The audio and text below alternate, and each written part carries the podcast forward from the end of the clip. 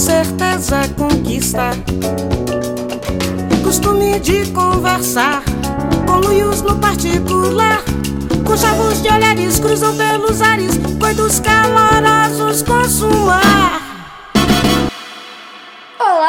Curiosos e leitores de plantão. Meu nome é Cecília Fernandes, dona da rua e dona da lua no bairro do Limoeiro, aqui da minha quebrada. Olá, meus queridos, eu sou a Caísa Reis, leitora ávida de filmes e mochileira das galáxias científicos sociais. Essa semana nós começamos o especial Mês da Mulher aqui no Cepod com a presença cativante da Clara Mateus, doutoranda em literatura e criadora do Mimi Mídias. Nesse papo, colocamos as leitoras dentro de nós à frente para conversar sobre leitura, mídia, acesso, pesquisa literária e muito mais. Esse episódio faz parte da campanha O Podcast é Delas, uma campanha feita na Podosfera para inserir e promover a maior participação de mulheres na mídia podcast. Para saber mais sobre essa sexta edição, acessa www.opodcastedelas.com.br e vem com a gente. O Cepod tá contigo e tá com Deus também. Nos siga nas redes sociais. Estamos no Instagram e no Twitter como arroba oficial Cepod. Mas você também pode mandar um e-mail com um telegrama, uma carta de amor para contatocepod.gmail.com. Mais informações, como o nosso grupo aberto para ouvintes no WhatsApp, estão disponíveis no Mundo Mágico dos Links, na descrição desse episódio. E o nosso agradecimento especial vai para aqueles que apoiam a gente com todo amor e carinho e com seus bolsos também. Larissa, Kleber, Thaís, Isaac, Natália, Michele, Conrado e Letícia. Um beijo para vocês. Se você quiser ajudar o Cepod a alcançar novas alturas, acesse apoia.se barra ou vende Pix com a chave do e-mail contatocepod.gmail.com para expandir a podosfera e ajudar novos projetos e novas conversas a continuarem existindo. É isso, pega o seu marcador de página, o seu marca-texto e um ótimo episódio. Esse ano a gente prometeu puxar papos que envolvessem a relação complicada de ser singular nesse mundo tão plural. Procurar ver o que as ciências sociais estão dizendo aí sobre isso. Beber da fonte, né? De quem estuda sobre o assunto e quem sabe assim não só construir conversas melhores, como outros futuros possíveis. E por isso, essa semana quem tá com a gente é Clara Matheus, do canal Mimi Mídias. Clara, seja muito bem-vinda. Se apresente aí para os nossos curiosos de plantão. Muito obrigada pelo convite. Feliz de estar aqui conversando com vocês hoje. É, eu sou a Clara Matheus. Eu estudo estudos literários. Minha graduação foi em letras, com ênfase em literatura. Aí eu fiz mestrado em estudos literários e agora estou no doutorado em estudos literários. Eu estou escrevendo uma tese sobre adaptações de textos da literatura para redes sociais, que é uma coisa que existe. e que é uma coisa que tem me interessado desde a graduação. Então eu trabalho muito aí com essas interseções entre literatura e outras mídias, especialmente performance com relação a redes sociais. Tive um período entre o mestrado e o doutorado e nesse período eu criei um projeto chamado Mimi Mídias junto com dois amigos. A gente era três, hoje nós somos só nós somos só dois, né? Mas a gente criou esse projeto em 2017 que surgiu como um canal de YouTube, depois virou podcast, teve uma época que a gente fazia live na Twitch, e a gente tá por aí, assim, a gente não tem uma, uma casa fixa, não, embora o YouTube seja o nosso lugar de origem, então é onde a gente. Eu acho que é o que é, representa melhor nosso trabalho. A gente é um canal que preza muito mais por qualidade da produção e sobre ser profundo e as coisas terem fe serem feitas no ritmo que elas pedem para ser feitas do que correr, assim, sabe? A gente já teve uma época que a gente produzia vídeos muito, muito rápido, assim, teve uma época que a gente tinha dois vídeos por semana. Hoje em dia a gente tá trabalhando com uma meta de um vídeo por mês, um vídeo a cada dois meses. E são vídeos longos, são vídeos baseados no gênero de ensaio. E a gente é o gênero textual, né? Ensaio em vídeo, que aí é um outro formato de audiovisual chamado vídeo ensaio. Que a gente foi descobrir que a gente faz isso depois que a gente já estava fazendo. E acho que é isso, assim, a gente tem o podcast, que é o Mídias em Prosa, que é um podcast agora semanal e enfim, acho Estão que... aí entrando na seita da produção semanal é junto com a gente, né? Difícil. Seja bem-vindo. É, muito obrigada. É, você falou sobre o YouTube ser seu local de origem. A gente aqui morre de medo do YouTube. Eu entendo, eu entendo. Estamos no YouTube, a gente admira a gente muito tá vocês que no estão no YouTube. Mas assim, a gente é um podcast raiz. Uhum. Exato. Ainda, né? A gente tá criando galinhos aí pelos lados. Mas uma coisa que eu acho muito interessante de comentar é que eu e a Keisa, a gente é muito fã de cientista e de ciência. E aí, toda vez que tem alguém no podcast que fala sobre a pesquisa, a gente faz a mesma cara de uh, que chique. Então sinta-se em casa, seja muito bem-vinda. E pra gente começar essa discussão aqui, né, depois dessa apresentação maravilhosa de Clara Mateus, eu quero falar um pouco sobre leitura e literatura, que foi um tema que você trouxe com a sua pesquisa e também com o seu trabalho. A gente tem hoje, pensando num panorama geral, a leitura é um dos pilares da alfabetização, do letramento e da educação brasileira, né? Na psicopedagogia, que é uma área que eu tenho muito contato, porque a minha mãe é dessa área, eu cresci com pedagoga, Caís é filha de professor, então a gente está inserido aí nesse meio. Leitura e a literatura é vista como uma ferramenta de interação do mundo com o mundo interior e com o mundo exterior do aprendente, né, do estudante, da pessoa que está passando pelo processo de alfabetização. Principalmente porque esses dois estímulos, eles ajudam no desenvolvimento da imaginação, do pensamento crítico, também da cognição, das funções motoras e até dos cinco sentidos, né? Tem muito aquela questão de que o estudante ele é meio uma tábula rasa entre aspas, e a literatura ele é uma das várias tintas que vão ajudando nessa formação de sentido, de personalidade. A gente entende também a partir dessas visões da educação de que o papel da família e da escola é fundamental, porque ajuda desde a infância, quando existe essa, esse estímulo da leitura de diferentes gêneros, porque influencia na construção de uma espécie de acervo, né? Dos gostos pessoais e, consequentemente, também da formação da personalidade a partir de um acesso a leques diferentes de possibilidades, a leituras diferentes. Mais do que isso, a escola e a família fazem parte da sociedade, de um sistema cultural que incentiva ou não a leitura e surge uma, varia, uma variedade de questões que a gente vai discutir no episódio. Se isso de fato acontece, se isso não acontece, até onde é responsabilidade da família, até onde é responsabilidade da escola. E dentro dessa perspectiva, para a gente começar o nosso papo, né, partindo de um ponto geral e entrando no específico. Eu quero saber qual que é a relação de vocês com a literatura. Se vocês são leitoras desde sempre, se vocês não tocam em livros há muito tempo, como é que isso começou, qual que é a importância na vida, tanto partindo da perspectiva da Caísa como comunicóloga, filha de professora, claro, como pesquisadora desse campo. Quero saber um pouco de vocês. Ai, Clara, fala pra gente. Ah, é, eu fiquei curiosíssima para entender essa coisa aí do, dos estudos literários. Você se aprofundou bastante. É. Pois é, esse lance de redes sociais e literatura, né, que a gente às vezes acha que é tão distante. Não, vamos por pouco, vamos aos poucos. vamos chegar então nessa, nessa questão de relação com a literatura. Depois eu chego aí nesse, nesse lugar das redes sociais. Literatura é, comigo, assim, eu fui muito estereotipicamente aquela criança muito leitora, sabe? Tipo Matilda, assim, sabe? Muito, muito leitora. Tem uma tia que brinca, assim, brinca não, ela fala sério, muito espantada, na verdade. Acho que a primeira vez que ela me viu e que eu não tinha um livro na mão, eu tinha 15 anos já. Foi numa festinha, assim, na casa dos meus avós, que a primeira vez que. Até então, todas as outras festinhas eu estava com o livro na mão, assim, fui uma criança que cresci de uma forma muito sozinha e intervalo da escola era lendo, eu tinha muita dificuldade de me relacionar com as outras pessoas, então passava muito os intervalos na biblioteca. E, gente, um estereótipo de, de pessoa outsider leitorinha, assim, sabe? Foi, é exatamente isso que foi a minha infância. E aí, na hora de decidir o curso da faculdade, eu tinha muitos interesses. Uma das coisas que a literatura faz com a gente é isso. A gente vai é, abrindo muitos interesses, que você lê um livro livro sobre, sei lá, alguém que mora no campo e de repente você tá achando agronomia a coisa mais legal do mundo. E aí você lê uma coisa. Você é a menina campestre, é. assim, né? Menina no campo de centeio. Uhum. Isso, e aí você lê uma, uma história que se passa em Paris e de repente você já quer aprender a falar francês. E aí, enfim, o que eu acho mais lindo da literatura. É, e pra mim é uma coisa engraçada, porque é, é, foi muito natural, isso que eu ia dizer, assim. Eu tive a dificuldade de escolher que curso fazer, porque eu tinha vários interesses, pra, terem, pra vocês terem ideia, assim. Uma das dúvidas que eu tinha era se eu fazia letras ou matemática matemática. Nem um pouquinho é, distante, estamos ali no mesmo universo. também era uma das dúvidas. Olha só, quase. É, geologia, sabe? Muito diverso. Mas por ter essa questão com literatura desde sempre, assim, de ser uma coisa muito grande na minha vida, tinha uma parte de mim que sabia que era ali, sabe? E parecia meio que roubar, assim. Eu não entendia direito o que, que eu ia fazer depois. Mas eu pensava assim: se eu posso ficar esse tempo aqui, agora, esses quatro anos, lendo muitos livros, parece muito que é a coisa. É isso que eu vou fazer. Acho que esse é um pensamento muito de leitora, é. né? Do tipo, não, eu vou ser bibliotecária para ficar lendo todo é. dia, o tempo inteiro. É, dá pra estudar literatura também.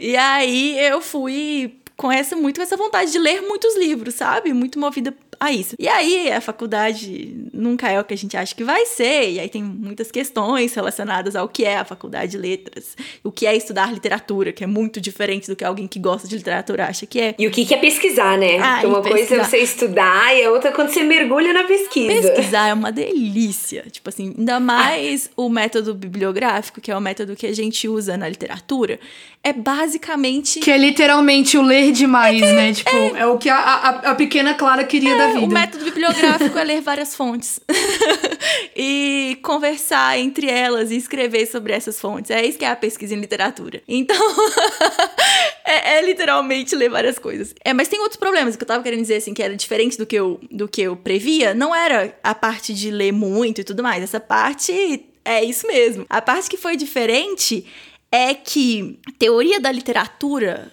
é muito pouco sobre como é que funciona um texto literário e muito mais sobre filosofia, sobre sociologia, sobre o pensamento e a busca do que é um texto literário, do que respostas, sabe? Eu não tava tão preparada para entrar num lugar que ia ter muitas perguntas sobre literatura e muita busca por um entendimento do lugar da literatura. Eu tava achando que ia ser mais resposta, assim, sabe? Achei que eu, ta- que eu ia aprender mais a responder esse tipo de questão que vocês estão fazendo aqui do que a perguntar e cada vez com mais intensidade. Então foi um susto. No meu primeiro semestre eu tive aula com uma professora. Assim, gente, respeito a todos os professores.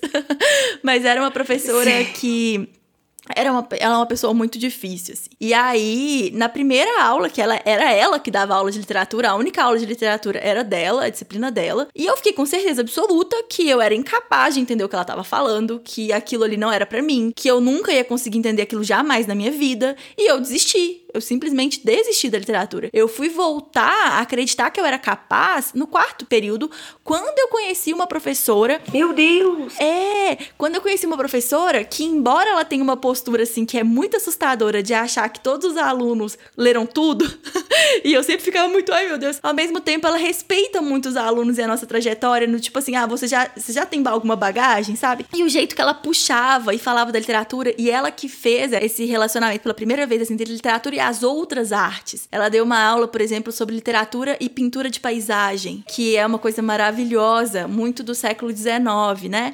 E aí ela começou a, a mexer com esse lugarzinho assim de que a literatura, para além do livro, a literatura ela vai ela interage com as outras mídias de uma forma muito estreita, especialmente a literatura e a pintura quando a gente tá pensando historicamente assim. Então, foi muito lindo, foi muito lindo essa aula dela e eu fiquei tipo, é isso. eu estou no lugar. Agora eu me certo. achei a Matilda no seu interior, assim, gritando. Isso. Que massa. É, é aqui Isso que eu você me falou achei. sobre a, a, a, a relação do- da leitura com, a com as paisagens, eu aprendi com um professor de literatura também. Ele explicando o que que era uma descrição pictórica. Ah, é isso né, aí. de ontem. Isso aí. Eu falei, isso antes do vestibular, eu fiquei assim, gosto. Nossa, eu, eu achei muito interessante nessa sua fala, Clara, duas questões que você trouxe. A primeira de como a pesquisadora, né, a doutoranda de hoje, ela dialoga muito com a Clara da infância, que passava o tempo inteiro com o livro na mão, né? Tipo, pensar essa trajetória que ela começou na infância e também é, como as pessoas que você encontrou no caminho influenciaram muito a trajetória. Até você pensar, tipo, desde você pensar em desistir por causa de uma experiência ruim com uma professora, até você, não, é isso aqui mesmo por causa de uma outra professora. Então, entra naquilo que a gente tá discutindo essa temporada, de como a formação de quem a gente é nunca é um processo linear. Ela tem altos e baixos, desvios, pausas, às vezes a gente volta, às vezes a gente muda a rota, que é um, um, um rolê que lhe surge de muito antes do que quando a gente coloca em perspectiva, não é algo pontual, do tipo, eu dormi e acordei querendo ser doutora em literatura. Não. que é um processo da sua infância, né? Eu acho isso Sim, muito massa. E assim, essa, eu acho que é legal de falar é que essa professora, eu encontrei ela no quarto, no quarto período da faculdade. Foi a minha última chance a literatura e a, a letras, assim. Eu já tinha conversado com a coordenadora do meu curso, que eu tava querendo largar, entender como é que ia funcionar pra, pra eu fechar o curso e tudo mais. Já tinha tido essa, esse papo com ela. Uma amiga minha que morava comigo, que tava muito apaixonada pelo curso, eu já tinha falado pra ela, ai, não vai dar, você se encontrou, que ótimo, eu não me encontrei. Eu pensei em ir pra comunicação, porque eu tava, nesse momento, eu tava cursando edição. É, e aí eu pe- tava pensando em ir pra comunicação. E enfim, eu tive esse papo, e aí essa minha amiga que morava comigo falou, então, faz uma aula com essa professora aqui, Se você quiser ir embora, você vai. Falei, beleza, então vou dar essa última chance. E aí foi na última chance que mudou minha vida. Porque ela foi minha orientadora de monografia, ela me ajudou a fazer meu projeto de mestrado, eu comecei a escrever a dissertação sob orientação dela, ela se aposentou, mas aí foi uma professora do grupo de pesquisa que ela integra que começou a me orientar, que é minha orientadora até hoje. Então, assim, foi. mudou tudo. eu tinha certeza. Cara, você acabou de descrever uma professora também. Ah, é? da, A Simone Tuso. Cara, foi 15 minutos, eu me engano. É. Eu lembro de olhar no relógio, foi no segundo ano da faculdade. Eu cheguei atrasada, tava chovendo. é, eu sentei lá no fundo, a sala estava cheia. E ela era aquele- aquelas professoras que o povo falava assim: precisava assistir a aula, você precisa assistir a aula dessa professora. Então, no primeiro dia de aula, tava lotado. Tinha 60 alunos, tinha 60 alunos naquela sala. Ninguém faltou. E aí eu sentei no fundo, ela já tava conversando sobre algumas coisas. E aí ela começou a falar, entrou na matéria. Ela dava, dava aula de teoria da opinião pública. Eu olhei no relógio, eu falei assim, foi exatamente pra isso que eu vim aqui. É. Juro, foi tipo assim, eu olhei no relógio pra ver quanto tempo ela tinha me ganhado. E eu falei, ah, eu concor- tava concordando com tudo que ela tava falando. Eu fiquei, aham, é isso, aham. 15 minutos. Ela me ganhou em 15 minutos, eu falei assim, vou estudar isso, quero, não tem como. É, comunicação. E sabe outra coisa também? A gente tem que saber identificar quem cria, que tipo de conexão, que a gente vai criando várias conexões na vida, né? Sobre a questão da identidade de vocês. Aquela questão de que a gente se parece com as cinco pessoas que a gente convive mais. Tipo, eu super confio nisso, porque eu já vi muitas vezes. Nossa, chocada. Agora que eu, lem- eu pensei em cinco pessoas rapidão aqui, eu tô assim. É, Análise. e que a gente começa a parecer com as pessoas que a gente convive. E as pessoas que a gente convive, elas despertam coisas boas ou coisas ruins na gente. E precisa de muito autoconhecimento pra entender o que, que quem tá sendo gatilho do quê. Então, nesse mesmo semestre que eu fiz aula com essa professora, eu tava fazendo com outro professor e eu senti que eu tava num momento em que eu não podia ser desestimulada e que ele estava me desestimulando muito.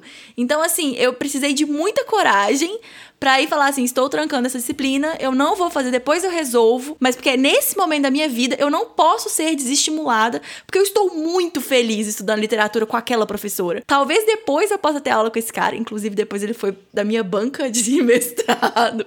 Eu, eu- eu Os ciclos, é, né, das eu relações. fiz as pazes aí nesse relacionamento. Ele, depois ele me ensinou muito sobre pesquisa, fiz aula de método e prática de pesquisa com ele. Mas naquele momento eu entendi, esse cara, ele tá me levando pra um caminho que eu não quero ir agora. Porque não é esse o momento, não, não, não dá, sabe? Eu não posso me sentir desestimulada. E aí eu colei na outra professora, fiz sei lá quantas matérias dela, sabe? Tudo que ela oferecia eu fazia, porque eu sentia que ela despertava o que tinha de melhor em mim. E a minha relação com a minha orientadora é justamente Que da hora, essa. olha só. Tipo, a minha orientadora hoje, né? Toda vez que eu vejo ela, que eu converso com ela, qualquer troca com ela, eu me sinto tão inspirada, eu me sinto tão mais próxima de ser a pessoa que eu quero ser, assim. Eu sinto que ela desperta tanto o que há de melhor em mim, porque com esse negócio de pré-natal, ela falou: você só não pode ficar longe, você só não pode se afastar. Eu falei, mas jamais! não tem a menor chance, porque é isso assim. Essas pessoas mudaram a nossa vida. O que, que é, isso? É um Que que casamento, isso? cara. É quase um E casamento. aí a gente vai Uhum. sentindo. E tipo assim, como ela é uma pessoa que me faz tão bem e que me aproxima tanto da pessoa, que é isso, em termos de identidade, assim, quando eu vou me descobrindo, as coisas que eu mais gosto em mim é- é- são ativadas por ela, sabe? Eu não posso, eu, eu- sei que, que é um relacionamento e um contato ali que eu não quero abrir mão disso. Mas é isso, é muito autoconhecimento, né? É muito entender como a gente se sente Com depois. certeza, nossa. Inclusive, fulano, como eu tô me sentindo depois, sabe? O que, que essa pessoa mexeu comigo? Eu acabei de fazer 30, né? Esses anos da minha vida, logo antes dos 30, o que mais me ensinou é sentir como as pessoas me fazem sentir. E usar Nossa, disso tudo! pro meu autoconhecimento e pra chegar mais perto de onde eu quero chegar. Você me lembrou de muitas coisas, assim, né? Querendo um pouco responder a pergunta da Ceci sobre o relacionamento aí com a, com a literatura. Essa coisa de conseguir absorver alguns assuntos por causa do seu momento de vida, né? Ter, ter esse, essa noção de saber dosar o quanto daquilo você vai absorver, né? Pensando aí na minha vida literária, eu vou ser sincera que, diferente de você, Clara, eu não lia muitos livros. Eu lia os livros que eu tinha que ler. Minha mãe é professora de português e inglês, então ela fazia a gente ler e explicar pra ela o que, que tinha acontecido. Nossa, mas que processo doloroso. Nossa. Era eu Assim, ajoelhar no milho da literatura, tá Interpretação ligado? de texto com seis anos? Sim. não. Tinha que ler lá o que aconteceu com o peixinho. Heloísa. Heloísa, por favor, Heloísa, olha o que você fez com essa menina. Olha só, Tilo, Quem olha fez isso só. com você que te fez gostar de literatura? Tenho certeza que ninguém, senão você não gostava também. Não, eu, eu lia Oh, o que eu tinha que ler. Então, tipo assim, desde pequenininha ela falava, tá aqui livros, bora ler. Aí eu lia, explicava Tá pra aqui ela. livros. Explicava pra ela o que tinha acontecido, vários livros bíblicos também. E aí, quando. Eu acho que eu comecei a ter liberdade em escolher o que eu tava querendo quando vai chegando ali a adolescência, né? Então, Harry Potter. É, Eu lembro de, dela trazer Harry Potter pra eu treinar minha leitura, inclusive. Eu não lia direito. E o livro que ela trouxe foi Prisioneiro de Azkaban. Ah, ela trouxe Então, eu- meio. é uma história que já estava no E é um meio. Foi muito difícil, assim, foi era muito difícil eu engajar com Harry Potter. E aí, depois que saiu os filmes, eu fiquei assim, peraí, peraí, como assim? Aquilo é aquilo, liguei os pontos, e aí eu voltei a gostar de Harry Potter, e aí eu continuei o filme e o livro, né? E aí, na adolescência, eu fazia as provas do livro. Da, da escola, porque era aquilo, pra mim, era, era a versão mais velha do que eu fazia com a minha mãe em casa. Lia o livro, explicava, então eu lia o que tinha que ler, explicava. E aí na adolescência, eu queria comprar muitos livros, mas minha mãe não tinha dinheiro. O que eu tinha? Um computador. O que, que eu fazia? Baixava a versão traduzida de fã. Li todos os Hunger Games no computador. Eu lembro que na época que eu tava fazendo prova do livro da Iracema, eu terminei de ler o último livro do Harry Potter em duas semanas. E levei quase um mês pra terminar. Quem nunca, não, quem nunca foi esse aluno? Nossa, gente, fala sério. Eu lendo todos os livros do Machado de Assis que eu tive que ler no ensino médio Eu pra tô relendo, vou reler. Comprei aqui pra reler. Hoje em bastante. dia, exato, hoje em dia eu pego assim, eu pego e, nossa, delícia, mas na hora que eu tinha que fazer a prova, eu preferia ler a fanfic do One Direction do que. Exatamente por essa obrigatoriedade, eu não me achava uma leitora. Eu tinha uma prima, tenho uma prima, meu Deus, é, que lê muito. Matou a prima. Não, não, não. Beijo, Angela. Ela lê muito, assim. Ela sempre leu, assim, vários livros que eu falei assim, hum, acho que vou ler. Foi de algum stories, foi de algum post. Ela sempre gostou de. Acho que minha prima foi você, sabe? Uhum. Então eu via ela ler e alguns livros me chamavam a atenção. Eu ia lá e era assunto pra gente conversar. Então era incrível, incrível. Uma outra prima fez a mesma coisa. Então a gente lia juntas, né? Eu lia alguma coisa e falava, Bruno, você precisa ler isso agora, vamos conversar agora. Porque eu sempre fui muito das artes. Então é, é o meu negócio aqui, ó, interagir, era pintar, era. Mano, era fazer quadros. Tem coisas na minha casa que quem fez fui eu. Então eu não era de ler, eu era mais de mexer com as mãos. Então quando Você tinha marcava livro? Você marca livro com muito, eu leio escrevendo, então eu prefiro É comprar. uma pessoa das artes. E, e o meu Kindle só sobre. Tadinho, tem um buraco. Não, esse Kindle já sofreu, ele é vivido. Esse ele é vivido, que já caiu. Ih! Não, mas ele, ele tem muitas memórias ainda. Mas é um lugar que eu consigo marcar, grifar, falar, conversar. Eu converso com o livro. Então eu nunca achei que eu fosse leitora. E aí agora, depois de adulta, expandindo, né? Depois que a graduação acabou, eu falei, meu Deus, o que eu vou fazer de mestrado? Agora são tantas opções. O quanto a leitura faz parte da minha vida, mesmo não sendo nessa intensidade. Eu não lia, sei lá, 12 livros por ano, mas sempre li um ou outro, sabe? Então, acho que existem níveis também para o quanto a literatura tá na sua vida. E da minha vida, ela sempre esteve de uma forma tecnológica. Livro de pegar foi só quando chegou Game of Thrones, quando o meu dinheiro começou Nossa, a chegar começou também, bem. né? Quando o Aham. meu meu acesso é, começou a chegar, eu falei, não, agora eu vou comprar livros. E aí sim a relação começou a se intensificar a partir aí do, do, do consumo. Eu acho que é importante a gente enfatizar que há níveis de leitores, né? Tem gente que não Exato. lê livros, é, é, sei lá, ou lê- leva um ano pra ler, mas ele tá ali naquela história e tem um relacionamento com aquela história e lê o E não deixa livro. de ser leitor, né? E ler o mesmo livro várias vezes na vida. Eu faço isso também muitas vezes. Eu tenho relacionamentos sérios com alguns livros. Cada vez que a gente lê um livro, a gente absorve uma coisa, porque o momento de vida que a gente tá lendo aquilo, a gente consegue ver só por aquela perspectiva. Isso é verdade? Ou, ou é loucura minha? Não, Faz sentido? Ah, eu acho que é é. verdade. É o Roland Barthes, que é um, um teórico da literatura, né? Vocês- lidam com, com Barthes, Sim. né? A gente usa Barthes na semiótica, Tá, em análise de isso, imagem aham. e tal. Além disso, ele também é uma pessoa, uma voz muito importante na teoria da literatura. O Barthes, ele vai falar sobre literatura justamente isso, assim, que a gente lê o texto famoso, né, A Morte do Autor, que depois ele volta e fala que ele foi meio drástico, que não é tanto assim. Mas enfim, a ideia é que o leitor é tão importante na hora de criar o texto quanto o autor. Porque o leitor traz a própria bagagem, as próprias conexões, as próprias leituras, e é isso que transforma muito o texto, sabe? A intenção do autor de comunicar. Ah, mas o autor não quis que você pensasse no filme que você viu semana passada.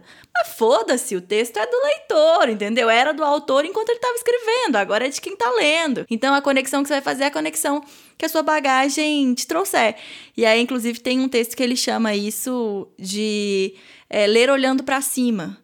Que é tipo, o texto tá aqui, mas você nem tá olhando pro texto. Você tá olhando para cima pensando nas coisas que o texto te fez pensar, sabe? Enfim, é o processo. Tipo assim, você pode até pensar, não, beleza, eu vou ler aqui para entender exatamente o que esse autor queria que eu fizesse. Gente, não é assim, não tem como, né? Porque você é um seu próprio indivíduo. Você tem suas outras coisas que você leu antes e tem as coisas que você vai ler depois, e tudo isso vai influenciar a forma como você vai receber aquele texto. Existe, é claro, né? O autor, o que ele vai arrepender depois é porque o autor ele de fato, tem um papel muito grande na obra, óbvio, né? E também tem uma outra questão que é muito importante quando a gente tá falando de interpretação de texto, que também não quer dizer que vale tudo também, né? Tipo, não, esse texto aqui tá falando sobre, sei lá, Harry Potter. Aí você vai ler o Harry Potter e você fala, não, eu tenho certeza que o Harry Potter, que a questão do mundo dos bruxos, é sobre a questão trans. Só inventei, tá? Agora. inventei. Mas assim, aí a pessoa fica com aquilo e aí ela vai fundo nisso. E assim, a gente sabe que jamais jamais a autora de Harry Potter, que é uma transfóbica absurda, ela faria qualquer tipo de metáfora, que seria uma forçação de barra gigantesca você tentar colocar que o livro é sobre aquilo. Seria uma interpretação que ela não está baseada em nada na textualidade. textualidade, se alguma coisa, seria o contrário, né? Nossa, é, isso é interessante também porque dentro desse mesmo exemplo, né, de que tem limites para a interpretação de texto do leitor e também onde o autor entra nisso, porque já teve vários casos da J.K. Rowling usando pontos do livro para poder atualizar a discussão do tipo a sexualidade uhum. do Dumbledore para poder inserir a Nossa, Harry ainda Potter bem que eu não vi isso, de uma discussão caso, LGBT. Nesse é, caso, então, tipo eu assim. separo a obra do autor. Eu vou ser sincera. Nesse cuidado, caso, eu prefiro mas cuidado. Tem... Exato, vamos ver é. se tem como, né? O que, que você diz, Tem uma teoria que é uma teoria informal. É a teoria de uma cantora que, que chama Amanda Palmer. Não sei se vocês já ouviram falar nela. Já, já. Já? Então, a Amanda tem uma teoria que chama Teoria do Liquidificador. Que é assim: toda obra ela é feita como resultado, tipo um smoothie, assim, uma batida, de coisas que a pessoa, que o autor coloca no liquidificador. Então, assim, ele sempre se coloca no liquidificador. Só que ele pode bater muito ou ele pode bater só um pouquinho. Então pode ser que o que ele bate no final das contas, você não reconhece nada ali, não tem nada que pareça um ser humano. Mas se ele bater um pouquinho só, vai ter um dedo, vai ter um olho, entendeu? Vai Olha ficar só. coisas ali que são mais intensas. Então, assim, essa ideia de separar a morte do autor, às vezes, quando. A morte, não. Separar a obra do a autor. Obra. As... Matou a J.K. Rowling. Hoje a gente tá matando todo mundo aqui. O negócio Se tem você fizer isso de forma muito drástica, você pode acabar pegando ali, não é um olho ali, mas é uma transfobia, é um racismozinho que desceu, entendeu? Então, assim, um certo senso crítico para identificar o que, que é que tá batido ali, que, que, é, mas que ainda assim tá te comunicando coisas, é importante, sabe? Porque. É... Eu adorei é essa teoria. A gente super já puxou esse assunto exato. aqui. A gente super já puxou esse assunto aqui. Já falamos aí... sobre isso e a nossa opinião mudou muito depois daquele Não, episódio, inclusive. E assim, não, eu acho que é um paralelo, né? Porque, tipo assim, apesar de você gostar muito da obra, há releitura. Uhum. Não, não tem como não haver releitura, Exatamente. às vezes, sabe? E aí a gente parou a discussão aí. Pelo menos eu parei aí, porque eu fico, será que eu separo? Será que eu não separo? Mas eu sei demais. É. É isso. Eu já sei A demais. conclusão dessa teoria do liquidificador é tipo assim: toma cuidado com a vitamina, com o smoothie que você tá tomando. Tá tomando, super Nem sempre ela tá sendo bem isso, servida. Porque né? às vezes tem coisas ali que o autor deixou dele que tão visíveis, sabe? Que estão influenciando o resultado. Às vezes não, às vezes é um cara na vida pessoal nojento, mas que lá no final das contas o que ele faz não comunica nada disso, mas ele pode ser um Woody Allen, que em todas as obras a gente tem um cara velho apaixonado por uma mocinha. então, então, tipo assim, que tá comunicando. Frustradíssimo ali, com a vida. É, que tem um traço. Eu tô falando de Allen, gente, pelo amor de Deus, assim, porque é uma, uma história tão complicada. E é o diretor que foi mais importante para mim na adolescência. Tipo, não estou sendo, tipo, preto no branco sobre, tipo, ah, ele é. Não é nada disso que eu tô falando. Tô falando assim, só que é um traço de personalidade muito questionável. Homens velhos que gostam de mocinhos. A gente entende todos os problemas de dinâmica de poder que existem nisso, que é uma coisa, uma dinâmica que ele reproduziu na vida pessoal, indiscutivelmente, e que aparece ali nada triturada na, Na obra. obra. Tá inteirinho, Uhum. entendeu? Não, e assim, Então- você me fez lembrar dessa interpretação que a gente tem da gente, né? Quem me fez entrar na comunicação, gente, olha que louco, foi o Guia do Mochileiro das Galáxias. Maravilhoso, maravilhoso. Porque eu tinha certeza que ele tava falando da gente, quando ele falava de outros alienígenas, tá Aham, ligado? Sim. E eu ficava, véi, não é possível, não é possível. Acho que eu li com uns 16, 17 anos. Aí eu falei, isso aqui é um, é um estudo da sociedade pra mim. Aquilo explodiu a minha mente. É, aquilo que a gente tava conversando agora sobre a interpretação do leitor, Não, né? exatamente, eu trouxe. é Porque né, é 17, né? Você tá assim, meu Deus, onde estou? O que, o que eu tô fazendo? Ai, meu Deus, faculdade? Que faculdade? Não sei também.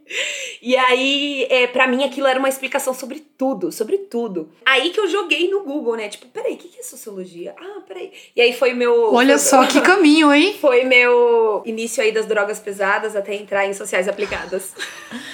Maravilhoso. É, sobre o guia, eu lembro direitinho, assim, que, de ler e ficar muito focada no humor. E toda a questão da cultura britânica foi uma coisa que se destacou muito pra mim ali naquela época. Eu fui uma adolescente muito assim. Pra mim, ela é- é London hilário. Rain, sabe assim? Beatles. Então, assim, é, o, o guia pra mim tinha muito essa questão do humor britânico. Eu lembro direitinho quando eu entrei na faculdade, logo que eu conheci uma pessoa que até hoje é minha amiga, e aí ela falou que o guia de Mochileiro das Galáxias era isso aqui, que inclusive era, era a foto dela. Era uma época que você podia colocar o que você quisesse no, como wallpaper do Kindle. E era o tipo a capa do guia, tipo Don't Panic. Que é o Kindle, que é o o verdadeiro guia do Mochileiro das Galáxias. E é tipo toda uma outra interpretação sobre o, o- Enfim, sobre a questão da tecnologia, né? Que é muito grande. O manual, né? É! E aí, assim, é uma coisa que cabe tudo, que tem toda a informação do mundo, né? Que tem toda a questão. E aí foi, foi um momento, assim, que eu pensei, com relação ao guia, que é, tipo, como interpretação, né? É um negócio legal, assim. Outra coisa sobre o guia também, é, tem um canal no YouTube maravilhoso. É, são duas das minhas criadoras do YouTube favoritas, que eu não sei se vocês conhecem, que é a Mila e a Vivi. Elas já estiveram aqui conosco. Inclusive, a gente adora as duas. Nossa, elas são Sou incríveis. apaixonada. Tietagem. É, sim, Uhum. um dos, dos dias mais legais que eu vivi, assim, recentemente foi o dia que eu passei o dia com elas gravando na casa delas e elas são, tipo assim. Aí a sou gente viu no. Twitter e ficamos assim, meu Deus, eu queria tanto ser uma mosquinha e a Caísa ser uma outra mosquinha pra gente estar lá com vocês. Que, Sou nossa, apaixonada incrível. por elas. Elas são tudo nessa vida. E o peixe babel, que é justamente essa me- outra metáfora, né? Metáfora do guia, guia. né? Elas estiveram com a gente no episódio 44 sobre como fazer robôs mais humanos. E foi um encontro de almas, assim, porque elas entraram. Elas são tipo a Cecília e a Caísa da, da, da tecnologia e a gente com a comunicação. Quem apresentou a gente foi o André Souza. o André Souza do Nerdcast. Ele falou assim: peraí, vocês precisam conhecer duas pessoas. E aí foi um encontro de almas, assim. Foi um momento assim. Eu achei muito interessante que vocês trouxeram a perspectiva de vocês como leitoras. E eu fico um pouco no meio do caminho ali, da criança solitária leitora que foi a pequena Clara. E da coitada da Caísa que teve que fazer resumo de livro pra mãe dela com seis anos. Que infância, hein, amiga? Que infância! E assim, na introdução do episódio eu comentei sobre a questão da psicopedagogia e de como a perspectiva da educação vê muito a influência da família e e dos pais, né, da escola na formação dos leitores. Com a minha trajetória foi muito engraçado, muito interessante porque a minha mãe, ela nunca foi incentivada a estudar. Ela nunca teve, tipo, esse estímulo dentro de casa, mas ela sempre fez muita questão de estimular a gente a estudar. Hoje ela é uma colecionadora doente de diploma, ela faz todos os cursos do mundo, ela é uma leitora ávida, assim, intensa, e ela sempre passou isso pra mim, pro meu irmão. O meu irmão, ele já foi mais, assim, Caísa Reis, não vou mentir. A minha mãe obrigava ele a fazer redação e fazer resumo de livro, porque ele não queria estudar literatura, ele era mais do mundo dos esportes ali, e eu não. A minha referência mais básica, vocês falaram de Harry Potter e, e tudo mais, a minha com certeza foi Turma da Mônica, porque uma das questões que a Ká trouxe na fala dela é sobre a vontade de comprar livros, mas a mãe dela não tinha aquela grana. E o acesso, ele é um, um ponto muito importante da formação do leitor. E na época que eu era criança, o gibi da Turma da Mônica era 3 reais. Então eu comprava, tipo assim, 10 de uma vez e ficava o mês inteiro lendo. Então fez parte da minha formação de identidade muito forte, assim, a questão dos gibis. E a partir dos gibis, eu comecei a entrar em livros mais densos. Eu adorava ser a menina de 13 anos que leu As Crônicas de Nárnia, que era aquele livro, assim, gigantesco. Era todo. Exatamente! Era muito chique. Tipo, eu me sentia a maior, assim, intelectual do mundo lendo esse tipo de saga. E é muito interessante a gente pensar como que, é, de novo, isso que a Clara trouxe, né? Das conexões que a gente tem ao longo da vida vão levando a gente para os espaços onde a gente está. E dentro dessa discussão que a gente trouxe sobre mídias, sobre leituras, uma das coisas que infelizmente está acontecendo, discutindo sobre impulsionamento, incentivo e inspiração, é a perda de leitores. E a Caísa trouxe um dado muito interessante para a pauta de hoje a respeito disso. Já tá um pouco datado, não sei se você já viu, Clara, mas é, o Brasil ele perdeu 4,6 milhões de leitores entre 2015 e 2019, segundo uma pesquisa chamada Retratos da Leitura no Brasil, divulgado em 2020. Esse levantamento ele foi feito pelo Instituto Prolivro, em parceria com o Itaú Cultural, e foi realizado em 208 municípios, dos 26 estados entre 2019 e janeiro de 2020. E aí, é, outro dado que saiu é que apenas um pouco mais da metade dos brasileiros tem o hábito da leitura. Isso é tipo 52% ou 100 milhões de pessoas. Então, tipo, metade do Brasil costuma ler e uma outra metade simplesmente não está aí. A gente ainda tá perdendo leitores. E aí a gente queria puxar esse assunto, sabe? Tipo, por que será? Onde será? O que, que tá acontecendo, cara? Como é que a gente reverte isso? Como é que surge isso? Porque, assim, é um, uma perda gigantesca, né? Minha Literalmente. opinião sobre isso não é a opinião que vocês esperam. Não, não tem opinião que a gente Adoro. espera nesse podcast. Aqui tem a opinião que você traz. A gente adora uma discussão. Então, gente, é, a literatura texto escrito em página branca, desacompanhada de imagens, assim, literatura tradicional, né? Ela é muito importante, ela tem seu papel. Acho que nesse momento, se a pessoa tá ouvindo podcast até aqui, ela já entendeu que eu fiz graduação, mestrado, doutorado, estudando literatura. É a coisa que eu mais gosto da minha vida. Então, tipo assim, tá. Mas o que eu quero dizer é que. Tá no local de fala, É. vai, mete a o, lo- o local do qual eu falo é desse local. E aí, a questão da literatura é que a literatura hoje, ela é absolutamente presente na vida de todos nós. Acontece é que ela tem formas diferentes. Quando vocês estavam falando da trajetória de vocês, eu sei que vocês não repararam que vocês fizeram isso. Mas uma de vocês apontou o Harry Potter e como a importância do Harry Potter foi através dos filmes, que são adaptações do livro, né? Isso é uma que leitura. é a Ah. literatura em relação ao cinema. A outra, quando foi falar de literatura, falou de gibi da Turma da Mônica. E o gibi, ele é uma mídia mista, que tem a imagem e a palavra de forma indissociável, que você não consegue separar. Se você tirar só o texto de Turma da Mônica e for ler só o que tá escrito, você não vai nem entender o que, que tá falando ali. Porque o gibi, ele se comunica através de imagem e de palavra. Então, assim, é, o que vocês duas fizeram, na verdade, foi mostrar sobre como a relação de vocês com a literatura, ela não tá no texto escrito, impresso, preto no branco. Porque a literatura, ela se transformou, gente. A relação que a gente tem com a literatura hoje, ela passa muito por outras mídias e por outros suportes e por outras formas de contar história. É, Ela não deixa de ser literatura, ela tem outros formatos. Vamos lembrar que texto é muita coisa, não é só texto. Exatamente. Eu ia falar sobre então, isso assim, agora. é, a questão de, ah, não tem leitores. Gente, quando você tá conversando no WhatsApp, tudo bem que tem a galera que manda áudio. Mas, assim, grande parte da comunicação que a gente tem hoje em dia, especialmente durante a pandemia, é por texto escrito. Tudo bem, não é literatura. Mas, assim, dizer que as pessoas não leem é uma enorme mentira, porque todo mundo passa o dia inteiro lendo. Outras formas, outros gêneros. E consumindo histórias, que é a verdadeira essência da literatura, se há alguma, né? Literatura em termos de romance, né? Em termos de narrativa, porque aí tem poema também, né? Que é outro gênero.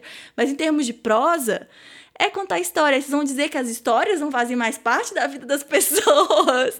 Não é real. E aí tá a entendeu? sacada do mestre, entendeu? Porque a gente queria te provocar, entendeu? Aham. Deu certo, ela, Deu tá, ela tá certo, brava agora. certo. Não, não, não. Porque contar histórias também é uma coisa que a gente gosta de fazer muito aqui nesse podcast.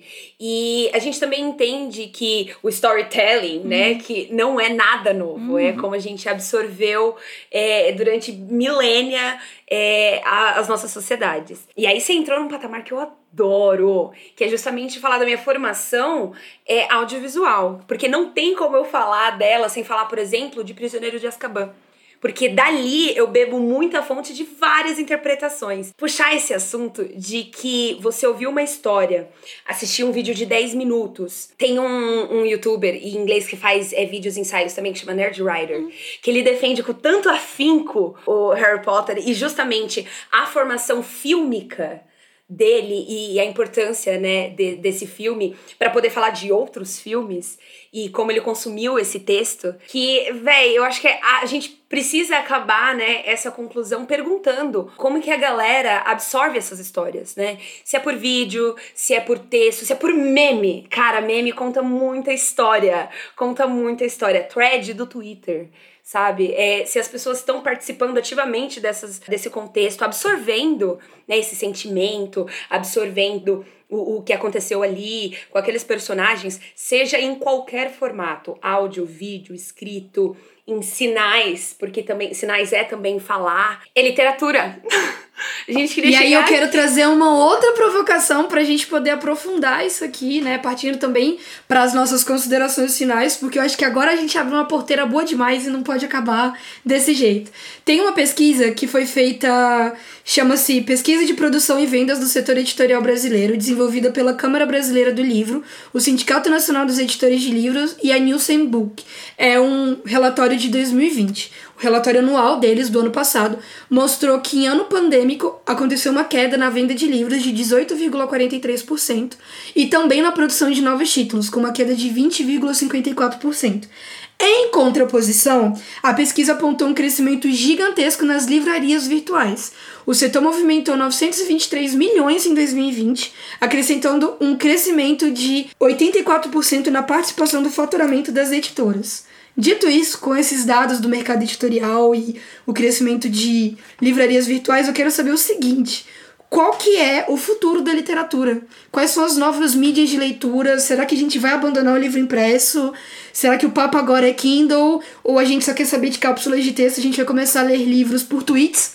Como é que vai ser? Diga lá, tô curiosa também para confabular sobre isso. Ah, é, tem um livro maravilhoso, livrinho, livrinho assim, que chama Não Contem com o Fim do Livro. É basicamente uma conversa, né, entre o Carrier e o Humberto Eco sobre como o livro não vai acabar, que não tem, não, não existe, não, não contem com isso, porque não vai acontecer. O livro, ele é uma mídia de armazenamento muito estável. Um dos momentos que eles conversam, assim, é sobre como eles tiveram várias e várias mídias digitais, né, e que eles não podem mais acessar as coisas que estão lá. E aí, por exemplo, se no início dos anos 90 ele comprou um CD-ROM de um livro, sei lá, interativo, uma história de não sei o que, num CD. Pode ser que ele ainda consiga acessar, né? Vai, vai dar um rolê, mas pode ser que ele consiga. Ele faz uma máquina virtual, aí abre o arquivo e tal e consegue acesso. Precisa ter um leitor de CD, que já hoje em dia já não tá tão fácil. Mas se esse arquivo estava num disquete, por mais que esse disquete tenha sobrevivido intactamente, assim, é, existe um aspecto magnético, né, do disquete que ele para de funcionar, simplesmente, assim. São poucos disquetes que são acessíveis hoje. E, gente, isso vai, vai, vai, vai, vai, assim, né? São muitas mídias digitais que elas não são estáveis. E aí, Humberto Eco, que é um, um, bibliófilo, né, colecionador de livros, ele tem livro do século XVIII que é perfeitamente legível, tá ali a informação. E coisas de mídia digital de 10, 15 anos atrás, elas não são lidas mais. Então, coisas. É, tudo bem, a gente pode falar assim, ah, sei lá, o livro molha ele estraga. Sim, beleza, mas aí com muito menos você estraga um armazenamento digital, até os mais sofisticados que a gente tem hoje, né? Um má manuseio, enfim, uma formatação errada.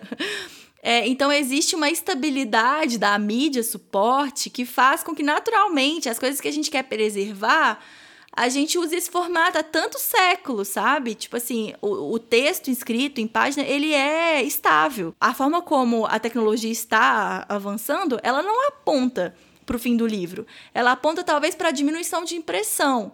A Cecília, por exemplo, estava falando da questão do mercado editorial e sobre como tem mais e-books sendo vendidos, como um está crescendo e outro está decrescendo. Eu não sei vocês, mas eu, por exemplo, tenho um hábito que, mesmo se eu tiver lido um livro que eu já tiver terminado, assim, no Kindle, que eu amei, eu vou ficar muito é, tendendo a querer ter ele na minha estante. Porque eu sinto que é um Com relacionamento certeza, eu sou assim que eu também. quero ter aquilo. Eu quero que aquilo esteja estável na minha vida. Não quero correr o risco de perdê-lo, sabe? Assim, quero estar próximo, quero encostar naquilo. Entra numa questão de tecnologia da, de leitura, né? As tecnologias de literatura, as mídias, assim, Não, propriamente. um exemplo óbvio, né? Algoritmos Tá e tal, aqui, ó. com meu certeza. Kindle tá sem Uhum. bateria. Ele tem muitas coisas aqui dentro que são acessíveis. Mas e se eu não tiver o carregador dele mais? Se o meu cabo quebrar? Sim. Então, tipo assim, Eu viajei esses dias, existe, a bateria acabou, foi péssimo. é, existe uma instabilidade aqui, entendeu? Tipo assim, eu preciso de várias Uhum. coisas pra acessar o que tem aqui. Eu preciso que o cabo dele esteja funcionando, eu preciso que o adaptador de tomada dele esteja funcionando. Enfim, coisas que com o livro você não precisa de Não, fez muito sentido. Adorei puxar esse papo contigo, Clara. Até porque uma pergunta que eu quero né, fazer, deixar no ar aqui também, é a questão do- dos audiolivros. Tem gente que tem um certo preconceito com audiolivro, né? Audiolivro é complexo. Assim, eu já li pesquisas que, que você aproveita, não faz diferença. Se você, tipo, isso, assim, ah, lê e ouve. E aí depois faz um teste sobre o que você. Se as pessoas lembram do que elas leram, o que elas ouviram, que não faz diferença. Mas pra mim, assim, eu vejo. Ah, é aquilo, né, gente? Nível de subjetividade, né? A literatura, o que eu acho mais lindo nessa literatura escrita no papel e tal, literatura tradicional, a gente não tá falando de cinema, não tá falando de audiolivro, não tá falando de nada de outras formas da literatura. O que eu acho que é muito especial, e eu ainda não conheço nenhuma mídia que reproduza, é a capacidade de fazer com que a gente ouça dentro do nosso cérebro uma voz que não é a nossa. No sentido de que a literatura faz a gente pensar a partir da voz e da experiência de outra pessoa. O texto, quando está lendo um texto escrito, você ouve na sua própria cabeça, está formulando aquelas ideias com a sua própria voz, com a sua própria seu corpo, você traz para dentro de si uma voz que é de outra pessoa que tem outras experiências. A capacidade de empatia desse processo é surreal. Tipo, é surreal, porque você pensa como outra pessoa. Tipo, literalmente, você faz um processo cerebral que você abdica dessas ideias para quem você está lendo. E o audiolivro, ele corta um pouco desse processo. Então, assim, eu já ouvi, eu acho legal, inclusive o Chico Felice, né, que é um jornalista que eu, com certeza vocês conhecem, né? Ele lançou aquele é Rainhas da Noite, é assim que chama. Eu ouvi esse livro, que é sobre é, a história de drag queens que eram realmente isso, rainhas da noite, assim, que elas controlavam muito poder, elas tinham muito dinheiro, etc. E é lido por uma travesti. E é a coisa mais linda ouvir aquilo, aquela história na voz dela. Mas é um processo que, por mais que eu tenha, por ter esse outro indivíduo e essa outra voz, se eu sei que se eu tivesse lido eu mesma, eu cria, criaria um relacionamento de empatia, né? Por passar todo aquele processo de pensamento, todas aquelas histórias sendo ouvidas e vividas pelo meu próprio corpo, é, é diferente. Sabe assim? O que, que eu tô falando? Com É certeza, a voz eu do texto falando- e a voz de quem é, eu lê. não tô falando, tipo, Uhum. ah, fulano disse isso, ciclano. Não, é tipo eu, assim, como eu me sinto, a minha subjetividade. Eu sinto que o meu relacionamento com o texto escrito e com o texto narrado em audiobook passa por um lugar diferente, em termos de processo, processo mental mesmo. Cara, eu acho que a gente tem que acabar essa conversa por aqui. Eu queria ir pra sempre com ela. Tem várias perguntas que pra mim ficaram no ar e eu espero que a gente possa se perguntar nas redes sociais. Muitas das pessoas que estão ouvindo a gente estão no começo desse processo. E a gente também estamos. Você né, tá no doutorado, a gente tá chegando lá. Mas eu queria saber o que, que vocês podem indicar pra galera essa, essa semana. Eu vou recomendar um livro que eu tô lendo agora, que está mexendo com os meus miolos cerebrais agora. É, chama Povo de Deus, do Juliano Spire, e tem uma introdução do Caetano Veloso. Ele fala sobre o crescimento evangélico, neopentecostal nos últimos anos no Brasil e o quanto muita gente negligenciou, né? E o quanto entrar na igreja evangélica para as camadas mais pobres significa ascensão social. E ele fala de um jeito tão fácil, né? Ele não fala aquele sociologuês, antropologuês, né? É, ele fala de um jeito que É, ele, é, eu acho que o Caetano deixa até claro na introdução de que quem quer entender um pouquinho de Brasil é uma leitura obrigatória. Então fica aí minha indicação, Povo de Deus, do Juliano Speyer. Eu tô com um pouco de Ainda medo, assim. Não, é porque. explicar a história, assim. É, eu tava pensando em indicar pra vocês, porque a gente conversou muito sobre pesquisa, né? E sobre literatura, e a gente não chegou muito bem na questão das relações entre literatura e ciência, né? Mas que é um assunto querido a vocês. O livro é Weather, em espanhol ficou a tradução, ficou clima. Ele existe em espanhol, ele existe em inglês. Tô muito chateada que ele não exista em português para recomendar para vocês. É, é um livro recente, assim, talvez ele vá sair em português, eu espero que ele, que ele saia, que é sobre o clima e as mudanças climáticas, basicamente. Só que lembra que eu tava falando da questão da empatia?